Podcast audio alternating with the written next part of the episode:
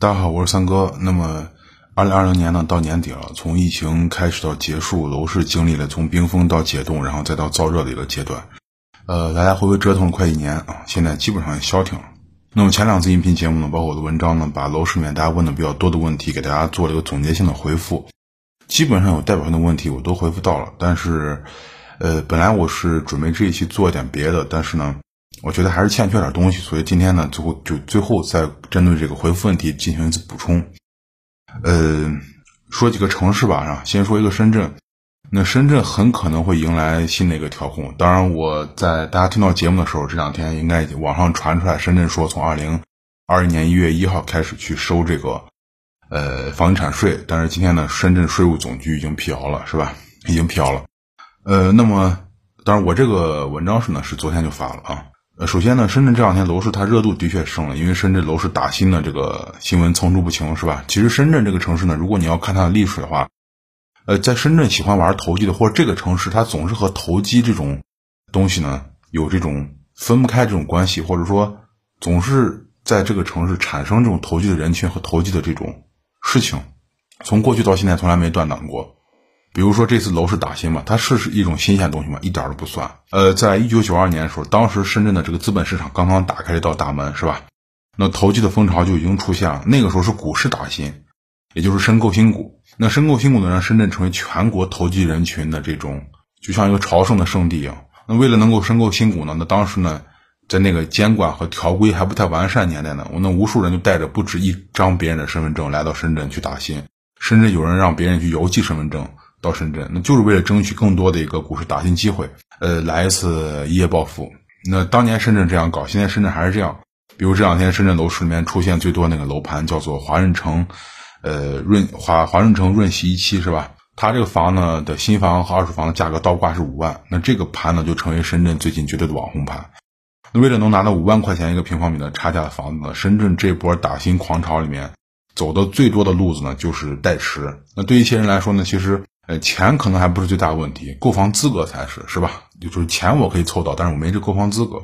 代持呢，其实就是借别人，就和当年借别人的身份证打新打新股一个意思，就是把房产买在有深圳购房资格的人名下，然后呢再给人家一笔辛苦费。那这个呢，就是一波打新的一个流程。那能让人冒着找别人代持的风险都来打新的这个背后原因呢，就是因为。深圳靠房产造富的神话其实一直没有停过，因为这个代持很大很大风险。这个人如果真的跟你翻脸的话，那你还真的是没办法啊，真的没办法。那就像这次打新的这个主角华润城一样，是吧？在前年华润城三期的时候，有人买到的房子，首付四百八十万，总价一千六，现在市值到三千一。那这个是大概是什么概念？就大概就是每天你睡醒的时候，你枕头边旁边就放了三万块钱现金。咱们总说什么叫税后收入啊？我这这个税是指的是睡觉税，不是税务的税。什么叫做税后收入呢？这个就是最好例子。你只管睡觉，每天一睁一睁开眼，三万块钱现金放在你这个枕头边儿。所以说，深圳的打新它不奇怪，你更不要相信有人说什么这是灭亡之前的这个疯狂，就是这个不存在啊。说到底，深圳打新的这个背后原因就是房价扭曲，房价扭曲的背后原因就是深圳的人地矛盾。那你看，一个人口不断流入的城市，它住宅供应老是跟跟跟不上，是吧？呃，这是一个。第二呢，就是深圳它犯了跟全国其他城市一个一样的一个错误，就是强行的去限制新房价格。你强行限制新房价格，就是造成价格扭曲，啊，最终达到差价五万块钱一个平方这种非常奇葩的事情出现。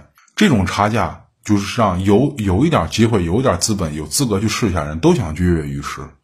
啊，当然少不了一些奇葩、其其他的一些比较奇葩的楼市措施，比如说深圳把十三万块钱一平方米的房子竟然列为刚需盘，咱们试问，就是哪一个刚需能买得起，或者符合条件的人买不起，想买的人没资格，你这就是给代持打新创造空间嘛？是不是？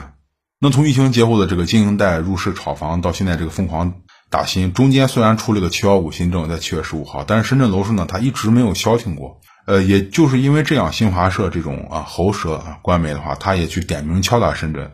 呃，说要让深圳出这个硬核的手段去压制深圳的房价，去打击这种代持的这种扭曲的一种投机的呃行为。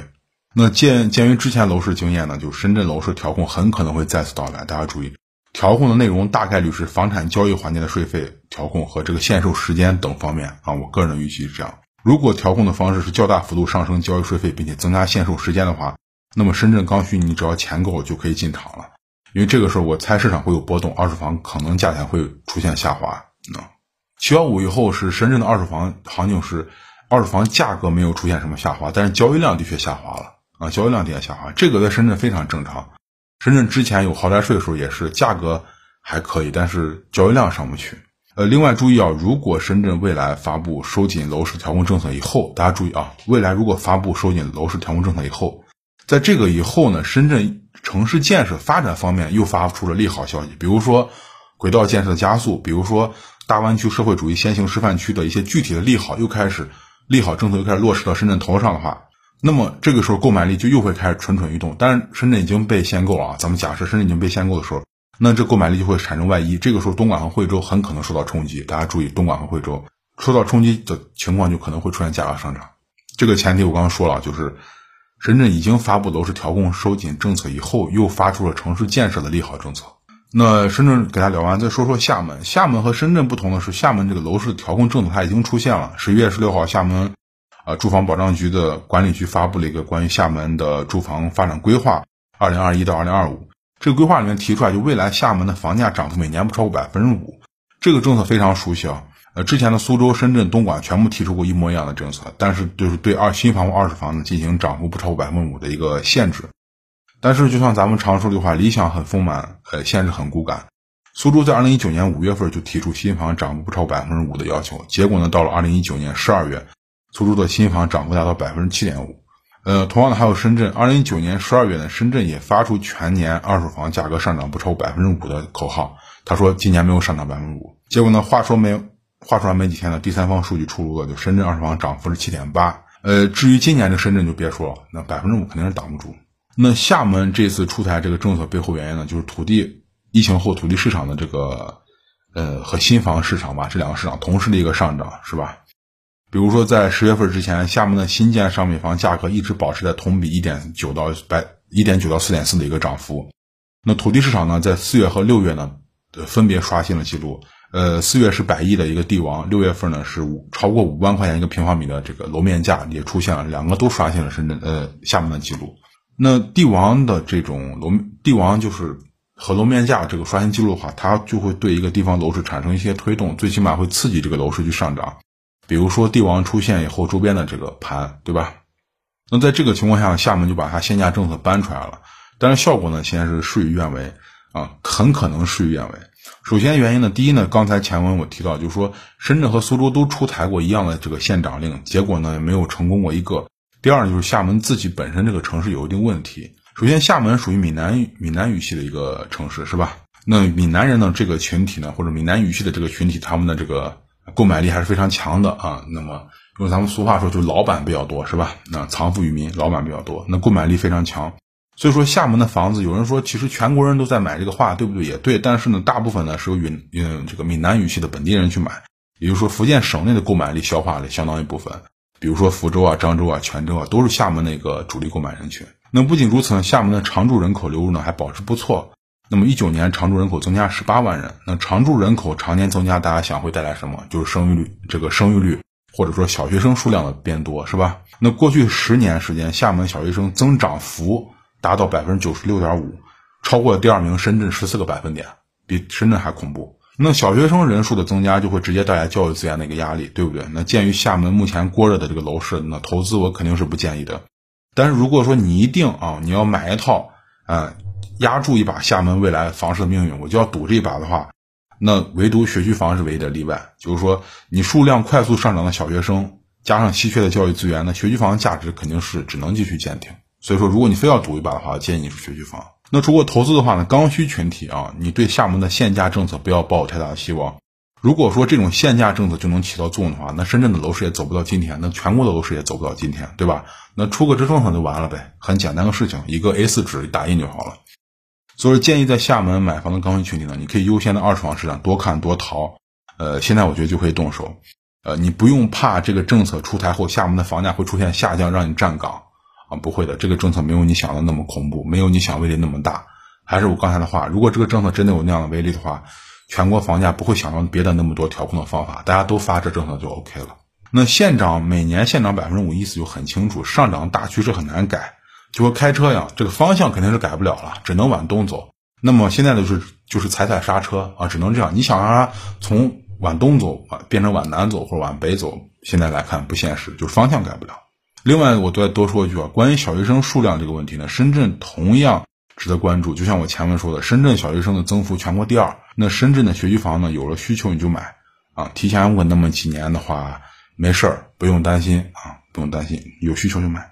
呃，那么另外的话呢，我还想再说一下，就是说，嗯，关于这个，最后给大家想聊一下啊，关于这个西安，对我很长时间没说西安。那么西安呢，也出调控政策了，那主要呢是对二手房的首付进行了一个限制，那么对开发商的这个融资进行了一个限制，对开发商预售的门槛提高了，那么预售门槛提高，开发商的这个回款速度变慢，那么加上开发商前一阵的这个融资被限，那开发商必须。要让应付自己的资金链，他必须就采取，要么让房子卖得快一点。那房子卖得快怎么快呢？那就是迫使开发商去做出一些让利的活动啊。官方是想往开发商往这个地方去挤啊，去把它往这个地方去推，这是一点。第二点呢，就是西安的这回他对二手房的呃不是二手二套房的这个首付进行了一个提高，呃抬高了购买的门槛。那么以九十平方米、九十到九十平方米以下、九十到一百四十四到一百四十四以上这三个坎儿，那么去做了一个提高。呃，那这样的话呢，呃，我之前给大家讲过，如果大家记得我说过，西安市的改善盘的这个区划非常成问题。西安大部分人是需要的价钱较低的刚需房，呃，面积不需要多大，交通便利就可以，是吧？周边配套如果完善的话更好。但是西安的开发商呢，为了这个溢价率的话，都去造大面积的改善盘，但是改善盘呢现在没有那么大消化能力。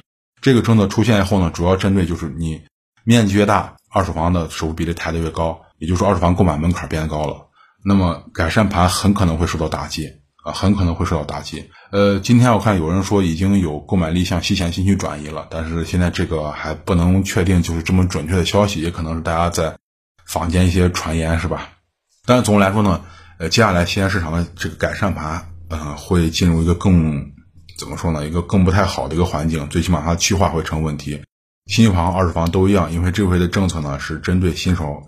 呃，是不区别新房、二手房的，大家都一视同仁，一样对待。呃，所以说，嗯，西安接下来的话，如果你去买房子的话，嗯，我建议还是走刚需路线，就是九十到一百左右吧。因为你看，这回他把九十就定为一个线，九十以下是一个，九十到一百四十四是一个贷款的首付这个界限，一百四十四以上又是一个。所以说，九十到一百四十四这个包含的范围就大了，九十平方米到一百四十四平方米，那这个包含的户型呀。呃，这个这个这个设计啊，这都很多了，所以说这个改善盘的受的冲击比较大。我预测二手房市场呢，改善盘会降价，大面积的改善盘会降价。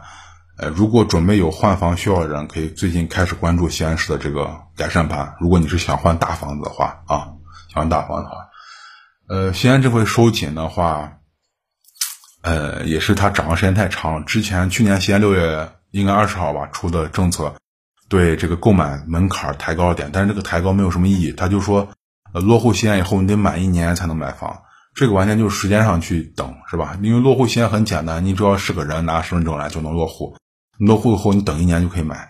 所以说这个政策在当初推出以后，呃，没有什么太大效果。看来这一年时间的话，从政府能出这个政策，咱们就能看出来，其实市场的话，政府的调控还是不满意，所以要出这个政策再打压一下。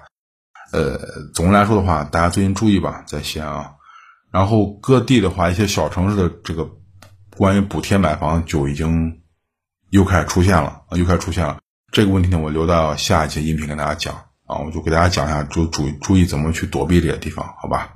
呃，那好，那今天呢，就先跟大家聊到这儿吧，今天聊的比较多，还有什么更多的这些问题或者文章，我都发在我的微信公众号上，大家可以看一下，在微信里面搜索“听三哥说”，就关注我的公众号了。呃，有什么问题的话，你可以在公众号文章后面留言，我看到会回复大家啊。呃，那好，那咱们就先聊到这儿，咱们下期再见，谢谢大家。